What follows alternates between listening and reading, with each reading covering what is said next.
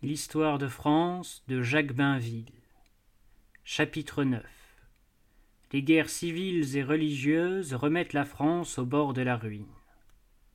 La mort d'Henri II précipita les choses. Le grabuge, comme il disait, passait d'Allemagne en France. Son fils François II n'avait que seize ans et il était maladif.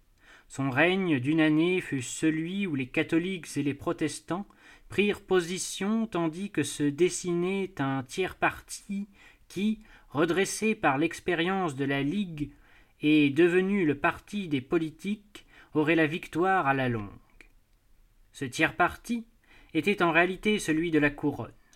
S'il était représenté par le chancelier L'Hôpital, libéral vénérable et verbeux, il avait pour cerveau calculateur la reine mère Catherine de Médicis, car Henri II avait épousé cette descendante des banquiers florentins. Le chef incontesté des catholiques était le duc de Guise. Son immense popularité, sa gloire militaire le servaient. Quant aux protestants, ils cherchaient un chef sans le trouver. Il y avait bien, en face de la maison de Lorraine, celle de Châtillon, Coligny et Dandelot. Coligny, soldat, se dérobait encore et se contentait de plaider pour la tolérance. Un prince du sang eût d'ailleurs mieux convenu aux calvinistes. Ils portèrent leur vue sur le roi de Navarre, Antoine de Bourbon, que sa femme, Jeanne d'Albret, entraînait vers la réforme, mais que ses intérêts et son caractère rendaient hésitant, et sur son frère, le prince de Condé, plus résolu et que l'ambition tenta. Nous avons ainsi le thème général des guerres de religion. Il y a deux grands camps par la France, disait Pasquier. La monarchie, fidèle même sous les princes débiles à son rôle national, s'efforcera de maintenir l'équilibre et de rester au-dessus des factions. Ces événements extrêmement troubles ont encore été obscurcis par la passion qui se mêle au récit qu'on en a fait jusqu'à nos jours. Chacun des partis accuse l'autre d'avoir commencé. Ce qui est certain, c'est que le duc de Guise, qu'il le voulût ou non, se trouvait à la tête des catholiques. Il était l'homme le plus haï des protestants et conduit par cela même, et pour se défendre, à désirer le pouvoir. Oncle du jeune roi, puisque Marie Stuart était sa propre nièce, l'avènement de François II lui donna dans le gouvernement une influence d'autant plus grande que son frère, le cardinal de Lorraine, occupait ce qui correspondrait aujourd'hui au ministère de l'Intérieur et des Finances. Les protestants jusque-là, avaient pu se montrer hardis en paroles et violents dans leurs pamphlets. Ils n'avaient pas encore passé à l'action. Ce grand pas fut franchi par un homme de coup de main, la Renaudie, que ses corés légionnaires semblaient bien avoir approuvé tout en se réservant de le désavouer. La Renaudie, ayant réuni un certain nombre de gentilshommes réformés, leur proposa d'enlever les Guises et d'obtenir ensuite la liberté de la religion protestante en promettant, pour ne pas les effaroucher, de ne toucher ni au roi ni à l'état légitime du royaume. En réalité, son plan consistait à se saisir du roi en même temps que des Guises, à convoquer les États généraux et à proclamer les Bourbons. Ce fut la conspiration d'Amboise en 1560. Elle fut éventée par le cardinal de Lorraine, et le duc de Guise devança la Renaudie, qui fut tuée au moment où il rassemblait ses bandes. Par cette aventure, le parti protestant s'était mis dans un tort grave. Déjà trop fort pour s'incliner, il se jetait dans la rébellion. Il prit les armes sur divers points, à Lyon, en Dauphiné en Provence. Le service que les Guises ont rendu en ce moment-là a été de voir la nécessité de la répression et de se charger des responsabilités. Il leur fallait cependant, pour résister aux protestants factieux, une sorte d'approbation nationale. Le chancelier L'Hôpital, soutenu par la reine-mère, étant pour les mesures de conciliation. C'est ainsi que du consentement de tous furent réunis des états généraux le dangereux remède des temps troublés. Mais les Guises ne livraient rien au hasard. Leur plan était de frapper tout de suite un grand coup et de placer les députés devant un fait accompli. Les États convoqués à Orléans, le roi de Navarre et Condé furent invités à s'y rendre. S'ils refusaient, ils s'avouaient coupables et se mettaient hors la loi. S'ils venaient Avec des troupes, il trahissait une mauvaise conscience. S'il venait seul, il se livrait à leur adversaire. C'est ce qui eut lieu. Le roi de Navarre, que son irrésolution rendait inoffensif, fut intimidé par un accueil glacial et une étroite surveillance. Quant à Condé, sommé par le roi d'expliquer sa conduite, il répondit qu'il était calomnié par les Guises. Arrêté, jugé, il fut condamné pour trahison. Les Guises avaient obtenu ce qu'ils voulaient. En frappant les princes de Bourbon, ils avaient frappé le parti protestant à la tête. La mort de François II dans la même année 1560 atteignit les Guises au milieu de ce succès. Cette mort changeait tout, car le nouveau roi, Charles IX, étant mineur, la reine mère et l'hôpital prenaient la haute main. On peut croire que, de ce moment, l'idée d'un changement de dynastie hanta l'Église, comme elle était dans l'esprit des protestants, et du changement de dynastie à la suppression du régime monarchique, il n'y a qu'un pas un état d'esprit révolutionnaire se répandait. Apaisement, réconciliation, c'était le programme de Catherine et de l'hôpital. Programme chimérique. Les positions étaient trop nettes, les passions trop brûlantes. L'habileté de l'italienne, le libéralisme du chancelier réussirent quelque temps à écarter les questions qui irritaient, les questions de personnes d'abord mais il n'était pas possible d'être si impartial que la balance ne penchât de quelque côté. Les Guises écartés du pouvoir, le roi de Navarre au Conseil, Condé gracié, l'amnistie pour les calvinistes, la balance penchait du côté des protestants qui s'enhardirent, tandis que les catholiques s'alarmaient. L'hôpital s'était trompé sur la nature du problème, ou plutôt il ne l'avait pas vu. Il n'avait pas distingué ce que Sainte-Beuve appelle l'esprit républicain primitif des églises réformées et leur dessein express de former un État dans l'État. L'hôpital ne crut pas seulement contenter les calvinistes par des concessions et des édits de tolérance. Ne distinguant pas le cours des événements, il affaiblit l'État au moment le plus mauvais. Il a ainsi une lourde responsabilité dans les massacres et les guerres civiles. L'ordonnance qu'il rendit, selon l'usage, après les États généraux d'Orléans, répondait aux réformes demandées par les députés bourgeois, effrayés surtout de la dépense et du déficit qui atteignit quarante-trois millions, chiffre énorme alors. Le chancelier fit des économies, mais de l'espèce des économies ruineuses. Il diminua la force publique, licencia la garde écossaise. Les pensions réduites firent des mécontents et des demi-soldes. Ce n'était pas tout. Les pouvoirs des municipalités furent accrus. C'est comme si, dans des temps troublés, la police intérieure était abandonnée aux communes. L'hôpital pensait que la liberté arrangerait tout. Il désarmait le gouvernement et il armait les partis. Michelet, presque malgré lui, traite ce libéral comme un imbécile. Au flot de la mer, soulevé aux éléments furieux, au chaos, il dit Soyez roi. Ces circonstances expliquent comment, presque d'un seul coup, la France flamba. En vain le chancelier multipliait les édits. Personne ne les observait. Les calvinistes ne trouvaient pas qu'il leur donnât assez, et le parti catholique trouvait qu'il leur donnait trop. Les uns troublaient la messe, les autres la prêchent sans qu'on sût jamais qui avait commencé. La singulière idée qu'eut l'hôpital de convoquer à Poissy un colloque d'évêques et de ministres pour rapprocher les deux religions s'acheva par une violente querelle et laissa penser aux catholiques que le pouvoir était prêt à sacrifier leur foi. Dans son rôle de conciliatrice, Catherine de Médicis se rendait suspecte. Déjà le duc de Guise, le vieux connétable de Montmorency et le maréchal de Saint-André avaient formé une sorte de gouvernement à côté du gouvernement, le triumvirat.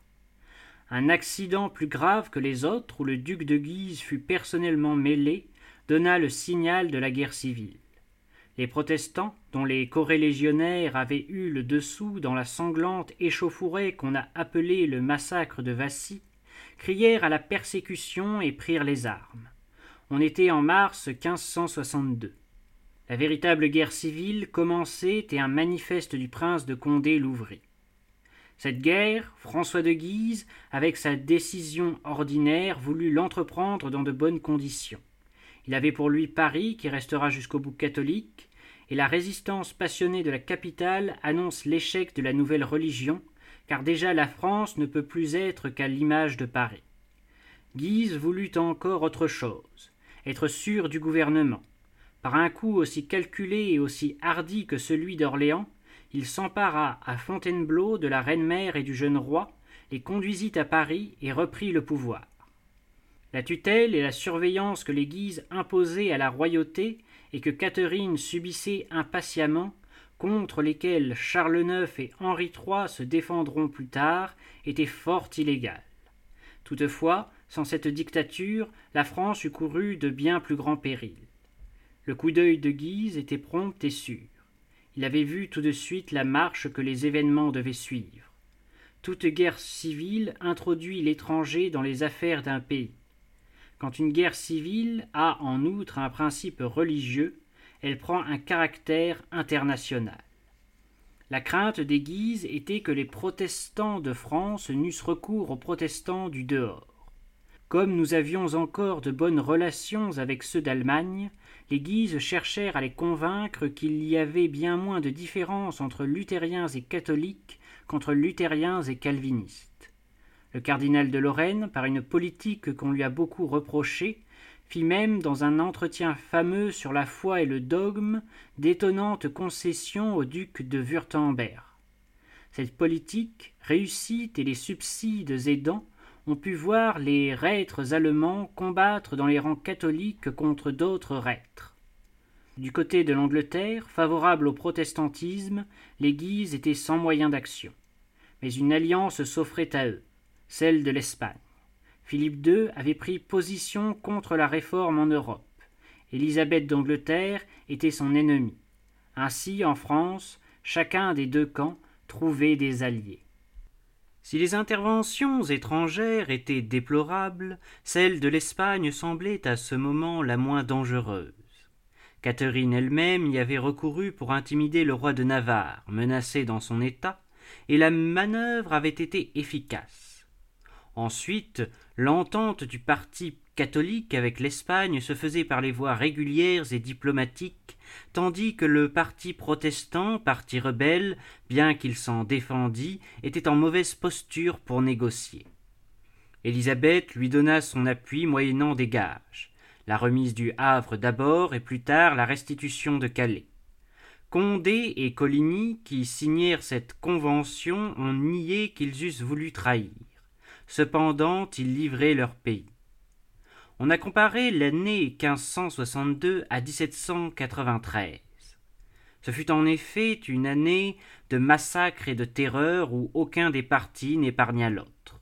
Montluc et le baron des Adrets, dans le Midi, ont attaché leur nom à ces luttes impitoyables.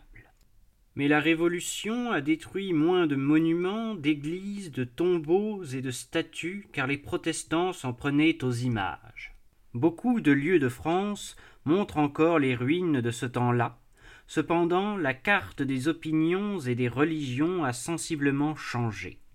Car si, au sud, catholiques et protestants, personnifiés par Montluc et des Adrets, sont toujours restés en présence, l'Ouest, en partie calviniste, au XVIe siècle, a vu la défaite de la Réforme.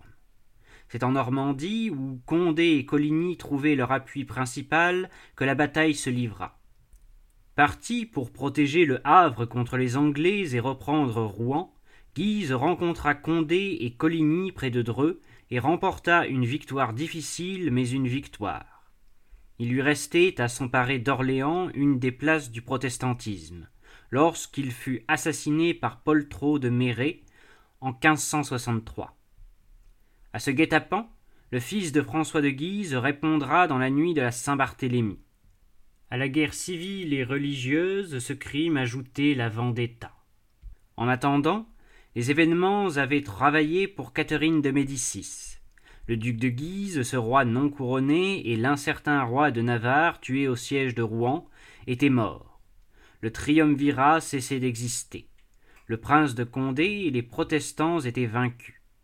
Catherine, qui avait compris la force du parti catholique, mit à profit ces circonstances. Le parti calviniste était découragé, fatigué de la lutte. Elle le divisa. Elle offrit la paix à Condé et aux gentilshommes protestants, leur accordant la liberté du culte qui était refusée à quiconque ne pouvait célébrer la scène en privé et dans son château. Ainsi, l'aristocratie protestante avait satisfait son point d'honneur et semblait abandonner la plèbe. Un coup était porté au parti, mais c'était loin d'être le coup de grâce. À peu près en ce temps, Catherine de Médicis se comparait à Blanche de Castille, qui avait dissous une révolte des grands par son habileté, et qui n'avait pas voulu que la monarchie fût souillée du sang des albigeois. Pendant cette accalmie, où Charles IX atteignit sa majorité, l'autorité et les traditions royales se relevèrent. La reine mère, qui gardait la haute direction, croyait avoir trouvé cette fois la vraie formule de l'équilibre, un gouvernement catholique avec le respect de la justice légale pour les huguenots. Catherine se flattait d'avoir rétabli la tranquillité du royaume et d'avoir su mieux s'y prendre que Philippe II, qui ensanglantait les Pays-Bas. Catherine de Médicis était trop optimiste. La tranquillité était fort incertaine. Le parti protestant n'était pas assez vaincu pour se contenter de la place qui lui était faite et pour ne pas se redresser. Il comptait des fanatiques qui aspiraient à reprendre la lutte et qui, pour ranimer les énergies, exploitaient tous les incidents. Ils finirent par entraîner Coligny qui, s'inspirant à la fois de la Renaudie et de François de Guise, de la conjuration d'Amboise et du coup d'État de Fontainebleau, voulut, avant de recommencer la guerre, s'emparer de la personne du roi. Se proposait-il de dominer Charles IX ou de le remplacer par un Bourbon? Avait-il les arrière-pensées républicaines que croit découvrir Michelet? Son échec ne permet pas de le savoir. Malgré l'aveuglement de l'hôpital qui ne voulait pas croire à tant d'audace, le coup de Coligny fut manqué et Charles IX, après avoir failli être pris à mot, put se réfugier à Paris. Les protestants avaient commis une faute grave. Ils obligeaient la monarchie à les regarder comme des rebelles, et ils détournaient d'eux le tiers parti qui, avant tout, respectait la couronne. L'hôpital, rendu responsable de ce qui avait failli arriver, dut quitter le pouvoir. L'influence revint aux Guises et la répression commença. L'armée royale était si peu puissante qu'en deux ans, malgré des succès, à Jarnac où le prince de Condé fut tué, et à Montcontour, elle ne parvint pas à écraser la sédition. Coligny avait pour point d'appui La Rochelle, d'où il communiquait par mer avec ses alliés protestants d'Angleterre et des Pays-Bas.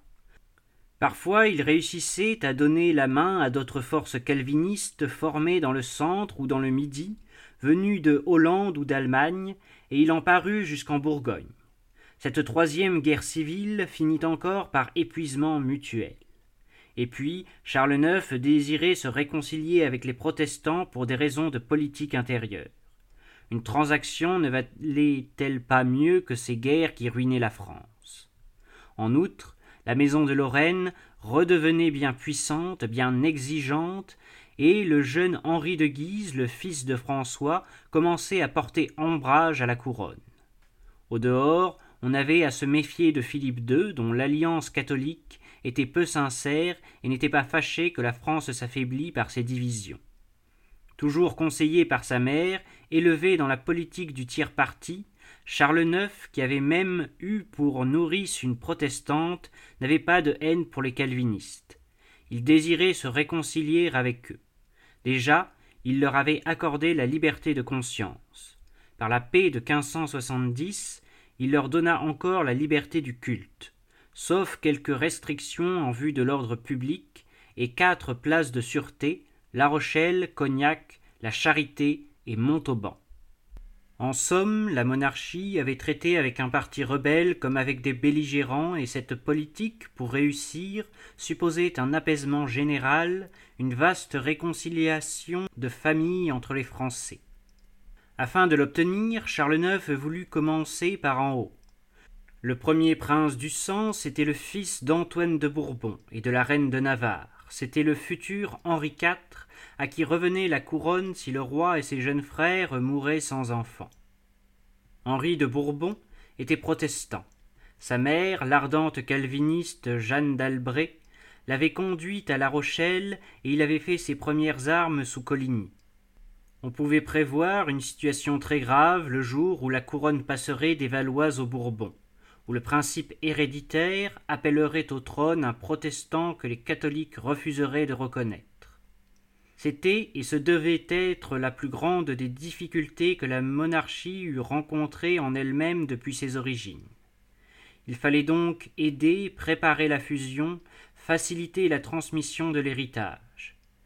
L'idée de Charles IX, idée à laquelle, malgré toutes les oppositions, il ne renonça pas, fut de donner sa sœur Marguerite en mariage à Henri de Bourbon pour rapprocher les deux branches de la famille.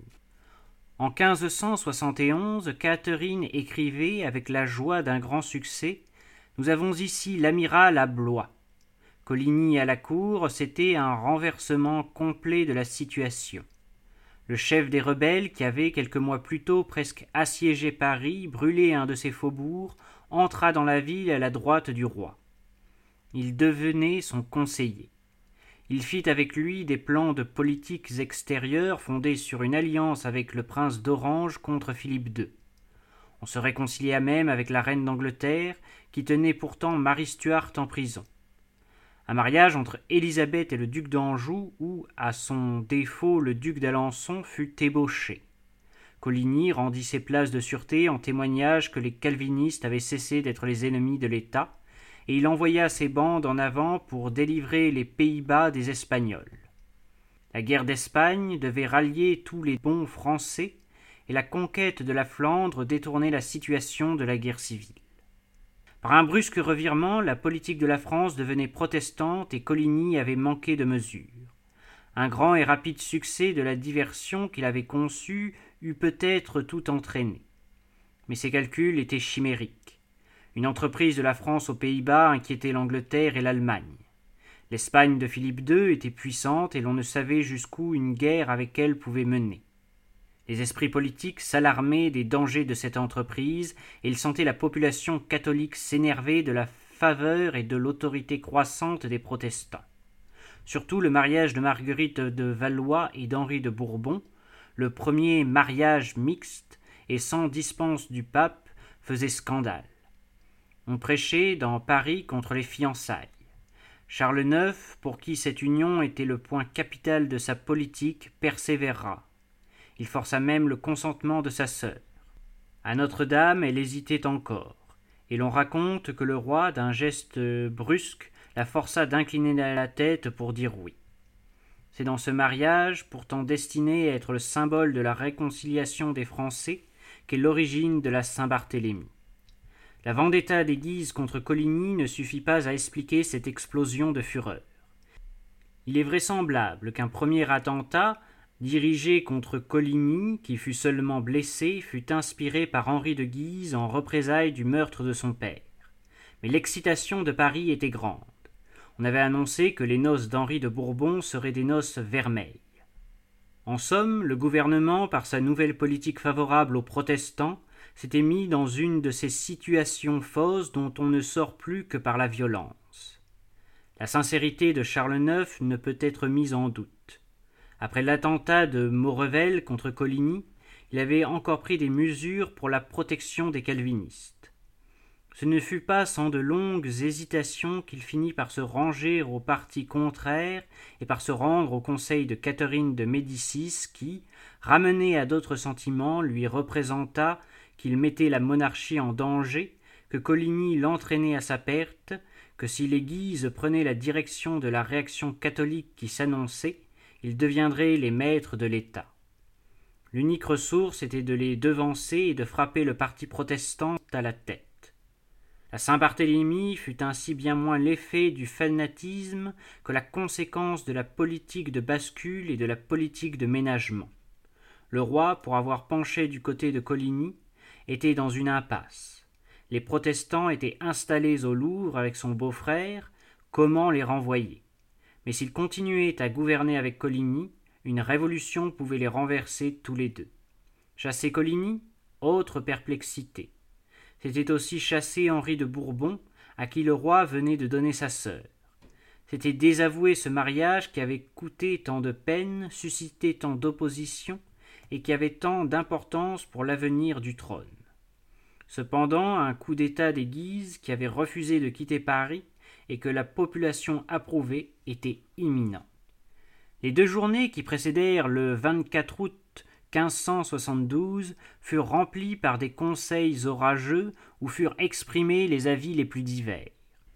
Le plus curieux, celui qui peint le mieux la situation, fut donné par Catherine de Médicis, qui songeait à laisser le champ libre aux Lorrains, comme on appelait les Guises, pour se retourner contre eux quand ils auraient décapité le parti calviniste. Ainsi, la monarchie n'eût pas trempé dans la sanglante affaire, et elle eût été affranchie de tous les grands, de tous les chefs catholiques et protestants. Ce plan parut compliqué, dangereux, incertain, capable de donner aux Guises une autorité qu'il eût été difficile de leur reprendre ensuite. D'ailleurs, le temps pressait. Il fallait se décider. Il fallait agir. On savait que les Huguenots allaient venir encore accuser les Guises devant le roi. Charles IX se vit entre deux périls et ses dernières hésitations furent vaincues. Loin qu'il y ait eu préméditation dans la Saint-Barthélemy, on y distingue au contraire l'effet d'une sorte de panique. Les objections du roi étaient celles d'un homme qui ne voit que dangers à tous les partis qu'on lui soumet. Un autre trait révélateur, c'est que Charles IX commença à se décider lorsque Gondy lui eut suggéré que le roi pourrait dire à la France Messieurs de Guise et de Châtillon se sont battus, je m'en lave les mains. Ce n'était pas héroïque, mais cette anxiété, cette prudence, ce soin de se couvrir de tous les côtés montraient que Charles IX avait le sentiment que le sort de la monarchie et de l'État se jouait. Michelet convient que, dans le Conseil royal, l'hypothèse qui parut la plus redoutable, et elle se réalisera plus tard avec la Ligue, fut celle où un grand parti catholique s'organiserait et se dresserait contre la monarchie compromise avec le parti protestant. L'expérience devait prouver que la raison était forte. Par elle se décida le coup. Il n'y eut pas besoin qu'on excitât Paris. Non seulement Coligny et les chefs, mais tous les protestants furent massacrés avec une fureur enthousiaste. Paris avait de vieilles rancunes, à la fois religieuses et politiques. Le petit commerce parisien reprochait aux Huguenots de faire du tort aux affaires par leur guerre civile. Jusque dans le Louvre, on tua les gentilshommes protestants, et il y avait parmi eux les plus beaux noms de France. Charles IX eut peine à sauver son beau-frère et Condé qu'il voulait épargner, non seulement par sentiment de famille, mais aussi pour garder quelqu'un à opposer aux Guises. Le vrai sens de la fameuse journée est là. Plus tard, dans ses considérations sur les coups d'État, Gabriel Naudet écrira que celui de 1572 était resté incomplet parce que les princes lorrains n'avaient pas subi le même sort que les châtillons. Avec passion, les provinces avaient suivi l'exemple de Paris. Un peu partout, les protestants furent tués en masse, comme si les catholiques n'eussent attendu que ce signal et l'autorité intervint pour modérer cette ardeur plutôt que pour exciter au massacre. L'effet de terreur fut profond sur les calvinistes. Beaucoup abjurèrent, surtout les gentilshommes, les grands bourgeois, à l'exemple d'Henri de Bourbon, qui, une première fois, se convertit. Le protestantisme, décapité mais privé de ses éléments conservateurs, on aura désormais des tendances plus républicaines et plus révolutionnaires. S'il s'éteint dans une partie de la France, il se réfugie dans l'ouest, à La Rochelle et dans le Midi autour des Cévennes où le souvenir des Albigeois lui donnait une sorte de prédestination. La guerre civile n'est donc pas finie. Ce qui l'est, c'est l'expérience tentée par Charles IX, laissée d'une collaboration avec les calvinistes. Le fait qui reste, c'est que la France n'a voulu accepter ni la réforme ni l'influence des réformés sur le gouvernement. Il faut reconnaître que l'horreur de la Saint-Barthélemy, répandue et répercutée par l'histoire, n'a été que modérément ressentie par les contemporains. Charles IX et sa mère, si troublés au moment de prendre leur résolution, n'étaient pas sans inquiétude après. Mais on cherche en vain la trace d'une grande réprobation de l'Europe. En somme, l'événement fut jugé au point de vue de ses résultats politiques. La monarchie française s'était tirée d'un péril pressant, Philippe II n'en eut aucun plaisir. Quant aux puissances protestantes, elles pensèrent que le roi de France serait plus fort pour maintenir l'équilibre en face du roi d'Espagne. La reine d'Angleterre, le prince d'Orange, les princes protestants d'Allemagne se rapprochèrent de la cour de France. Avec leur assentiment, le troisième fils de Catherine de Médicis, le duc d'Anjou, fut élu roi de Pologne. Louis de Nassau travaillait même pour que Charles IX fût élu empereur. Le roi, très jeune encore, allait d'ailleurs mourir dès 1574. Avec la passion qui traversit cette période de notre histoire, on a prétendu que le remords de la Saint-Barthélemy l'avait tué, que cette terrible scène avait frappé son imagination, c'est à l'honneur de Charles IX. Mais sa mort, une pleurésie, fut troublée par autre chose que des souvenirs dans un pays où depuis cinquante ans des guerres civiles incessantes avaient succédé à une grande guerre étrangère, il y avait des souffrances et de l'irritation. Aux protestants insoumis du Midi et de la Rochelle, les malcontents s'étaient joints, et de même qu'il y avait les Guises avec les catholiques et les Châtillons avec les calvinistes, les malcontents avaient eux une autre grande famille, celle des Montmorency, qui représentait le tiers parti. Ainsi, il était facile d'entrevoir de nouvelles convulsions, mais aussi une nouvelle combinaison de tendances et de forces, celle des catholiques modérés unis aux huguenots regroupés sous la direction d'Henri de Bourbon, roi de Navarre. La deuxième phase des guerres de religion, si tourmentée, presque fantastique, est un reversement curieux des situations. La France ne sera pas protestante, c'est pour l'histoire une affaire jugée. Mais les catholiques ne sont pas encore rassurés, loin de là. Charles IX ne laisse pas de fils. Il est peu probable qu'Henri III en laisse un. Alors l'héritier du trône, ce sera Henri de Bourbon, le protestant mal converti qui est déjà retourné à la réforme. Plutôt un autre roi, plutôt la République qu'un huguenot. Ce sera la formule de la Ligue.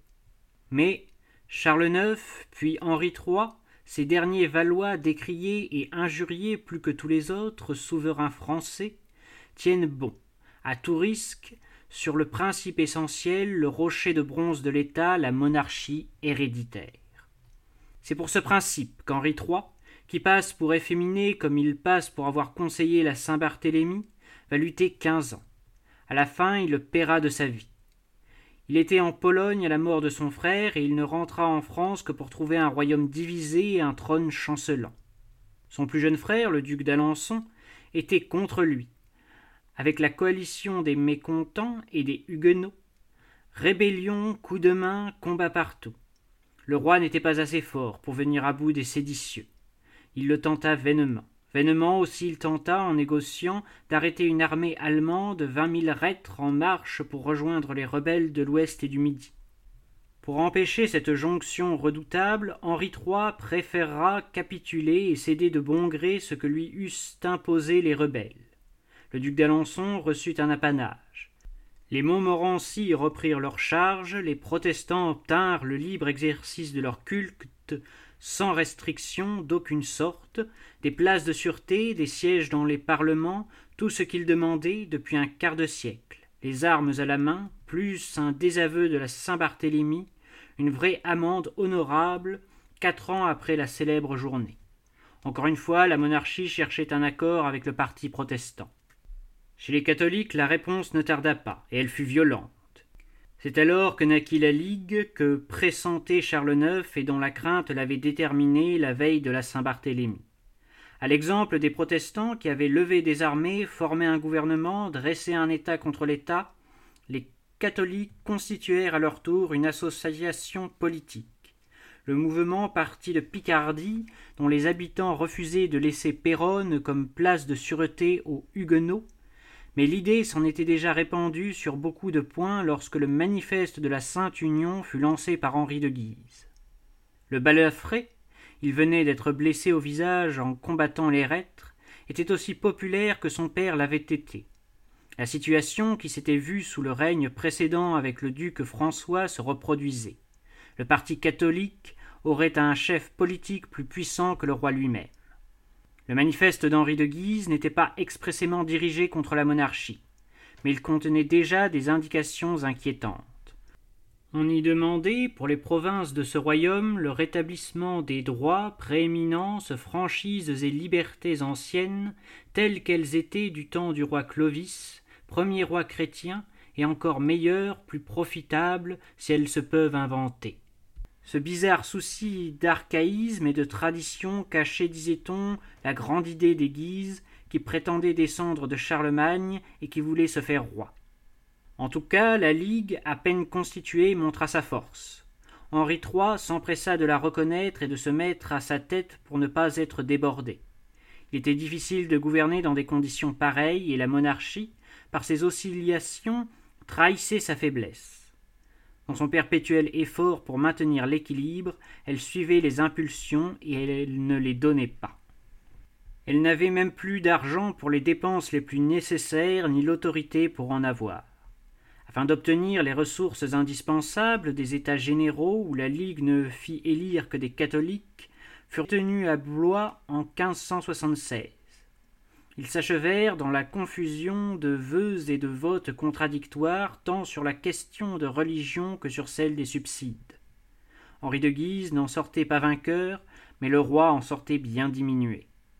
De cette date jusqu'à 1585, le gouvernement vécut au jour le jour dans un affaiblissement extrême.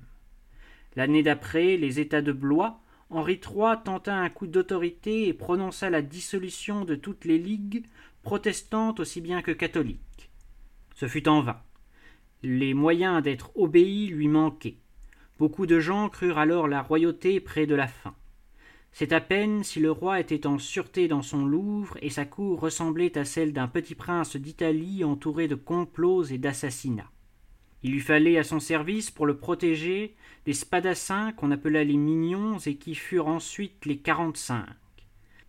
Conseillé par sa mère, il essaya pour durer toutes les recettes de Catherine de Médicis et même celles de Charles IX l'entente avec Élisabeth d'Angleterre et la diversion extérieure par une campagne aux Pays-Bas. L'expédition réussit mal, et c'est après l'échec d'Anvers que mourut le duc d'Alençon, quatrième fils d'Henri II. Dès lors, Henri de Bourbon, qui, depuis longtemps, s'était échappé de Paris et qui était retourné au calvinisme, devenait, de toute certitude, l'héritier du trône. Ce fut pour les Guises l'occasion de ranimer la Ligue en excitant les catholiques contre Henri III qui voulait laisser sa couronne à un protestant et imposer un roi hérétique à la France. La Ligue, qui eut à Paris son foyer le plus ardent, était une minorité, mais une minorité active et violente. La petite bourgeoisie, les boutiquiers irrités par la crise économique en furent l'élément principal. Ainsi n'est-on pas surpris de retrouver aux journées de la Ligue le caractère de toutes les révolutions parisiennes, celles du XIVe siècle comme celle de la Fronde et de 1789. En 1576, la Ligue avait langui. Cette fois, elle mit encore plusieurs mois avant de faire explosion. L'idée d'Henri III était d'user les catholiques et les protestants les uns par les autres tout en affectant de son conformer aux désirs des ligueurs, il cherchait à ménager les protestants. Une maladresse dérangea ses projets. Contre ses instructions, son lieutenant, le duc de Joyeuse, chargé de contenir le roi de Navarre, redevenu chef des calvinistes, lui offrit la bataille et l'occasion de la gagner. Le Béarnais vainquit à Coutras en 1587. C'était la première victoire que les protestants remportaient. Henri de Bourbon en profita modérément. Il donnait déjà l'impression qu'il se comportait en futur roi de France plutôt qu'en chef de parti, et qu'il voulait laisser entier l'héritage qu'il espérait. Mais Coutras produisit un effet profond sur les catholiques. Henri III devint suspect de faiblesse et de ménagements calculés en faveur des ennemis de la religion et de l'État. Il fut accusé de trahir. D'innombrables libellés d'une violence extraordinaire furent publiés contre lui. Le cri de la Ligue devint sus au roi. Les ligueurs réclamaient des États généraux. Ils annonçaient ouvertement que, si Henri III mourait, l'ordre de succession serait changé et que le cardinal de Bourbon serait appelé au trône et non pas le protestant Henri de Navarre. Des prêtres en chair accusaient le roi de tous les vices et de tous les crimes. Il n'est pas étonnant que sa mémoire nous soit arrivée si salie. Aucun gouvernement n'eût souffert pareil scandale sans se condamner à disparaître. Henri III voulut sévir et ordonna l'arrestation des prédicateurs qui l'insultaient. Aussitôt la ville s'émut. Les ligueurs prirent les armes et appelèrent le duc de Guise qui vint à Paris malgré la défense du roi et fut acclamé par la foule. La ville se remplissait de ligueurs accourus des provinces environnantes et l'insurrection se préparait devant les autorités impuissantes puisque la commune de Paris assurait elle-même sa police. Le gouvernement devait se défendre ou abdiquer. Henri III se résolut à une sorte de coup d'État et, violant le privilège municipal, fit entrer un régiment suisse et des gardes françaises. Alors les ligueurs crièrent à l'illégalité et à la tyrannie. Des barricades se dressèrent dans toutes les rues et jusqu'autour du Louvre, où les agitateurs parlaient d'aller prendre le roi. Henri III était presque seul au milieu de Paris hostile.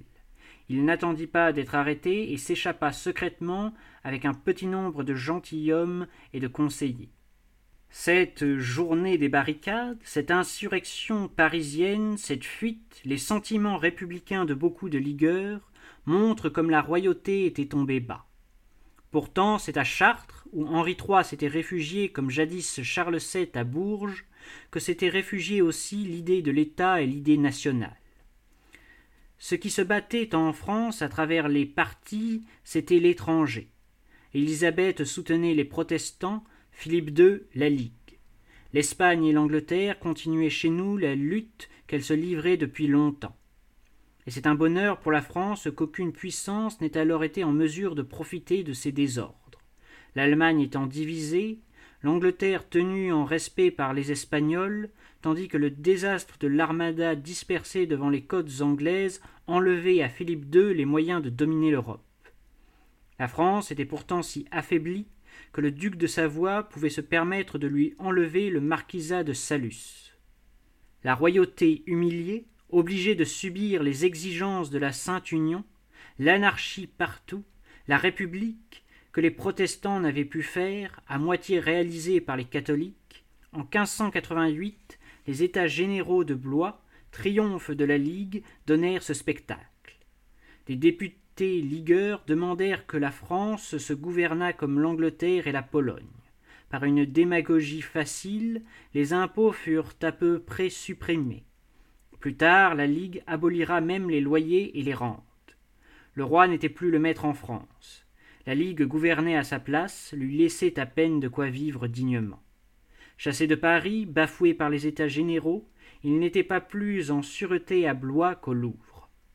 On se battait jusque dans son antichambre. D'un moment à l'autre, le duc de Guise pouvait s'emparer de lui, le forcer à abdiquer, l'enfermer dans un cloître comme un obscur mérovingien. Rien n'avait réussi Henri III, ni l'habileté, ni les concessions, ni la tentative de coup de force dans sa capitale. Restait une suprême ressource, frapper à la tête, supprimer les Guises. Légalement, impossible d'y penser. Pour condamner les princes lorrains, le roi n'eût trouvé ni un parlement ni un tribunal. Alors l'idée qui, à la Saint-Barthélemy, avait déjà été suggérée à Charles IX, s'imposa à l'esprit d'Henri. Pour sauver la monarchie et l'État, il n'y avait plus que l'assassinat politique. Henri III s'y résolut et Guise, averti, ne le crut même pas capable de cette audace, tant il se sentait puissant. Son fameux il n'oserait était l'expression de son dédain, le mot d'un homme sûr de lui. Il logeait au château même, entouré de ses gens, et le roi était presque relégué dans son vieux cabinet. Il fallut pour ce drame autant d'assurance chez Guise que d'audace chez Henri III, qui ne pouvait compter que sur les quelques gentilshommes gascons qui tuèrent le duc à coups de poignard et d'épée au moment où il entrait dans la chambre du Conseil le 23 décembre 1588. Son frère, le cardinal, fut tué le lendemain, les autres membres de la famille de Lorraine et les principaux ligueurs arrêtés. Cet acte de violence n'eut pas le résultat que le roi espérait, car, s'il privait la Ligue de son chef, il ne la supprimait pas. Cependant, c'était un acte sauveur et qui, par ses conséquences indirectes, allait porter remède à l'anarchie.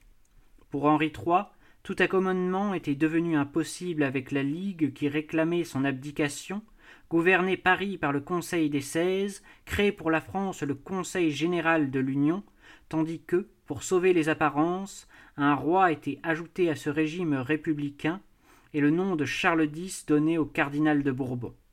Ainsi, la succession par ordre de primogéniture, loi fondamentale et tutélaire du royaume, était ébranlée, presque renversée. Dans ce désordre, dans cette révolution qui ruinait l'œuvre de plusieurs siècles, il n'y avait plus qu'un moyen de salut. C'était que le roi et son successeur légitime agissent de concert. Henri III et Henri de Bourbon, réconciliés, le comprirent, sautèrent ce grand pas. Ils unirent leurs forces trois mois après le drame de Blois. L'assassinat du duc de Guise avait préparé la transmission régulière du pouvoir des Valois aux Bourbons. Il avait rendu possible le règne d'Henri IV. Cet inestimable service rendu à la France, désormais sauvée de l'anarchie et du démembrement, a été payé à Henri III par le régicide et par l'ingratitude des historiens qui n'ont retenu de lui que les injures des pamphlets catholiques et protestants. Grâce à l'armée que le Béarnais apportait à la cause royale, les troupes de la Ligue furent refoulées et les deux cousins, le roi de France et le roi de Navarre, mirent le siège devant Paris. Là régnait une passion, une frénésie, une haine indescriptible telle que les engendre seulement la guerre civile. Un moine fanatisé, Jacques Clément, muni d'une lettre fausse, se rendit au camp royal à Saint-Cloud et, introduit auprès du roi, le tua d'un coup de couteau. Les dernières paroles d'Henri III furent pour désigner Henri de Bourbon comme son héritier légitime et pour prédire sa conversion le 1er août 1589. Henri III était mort pour une idée, celle de l'État, de la monarchie, de l'unité nationale. Il n'était pas mort en vain. Par Henri IV, l'homme aux deux religions, la France allait retrouver la paix intérieure. Par ce prince politique, l'heure des politiques, l'heure du tiers parti approchait.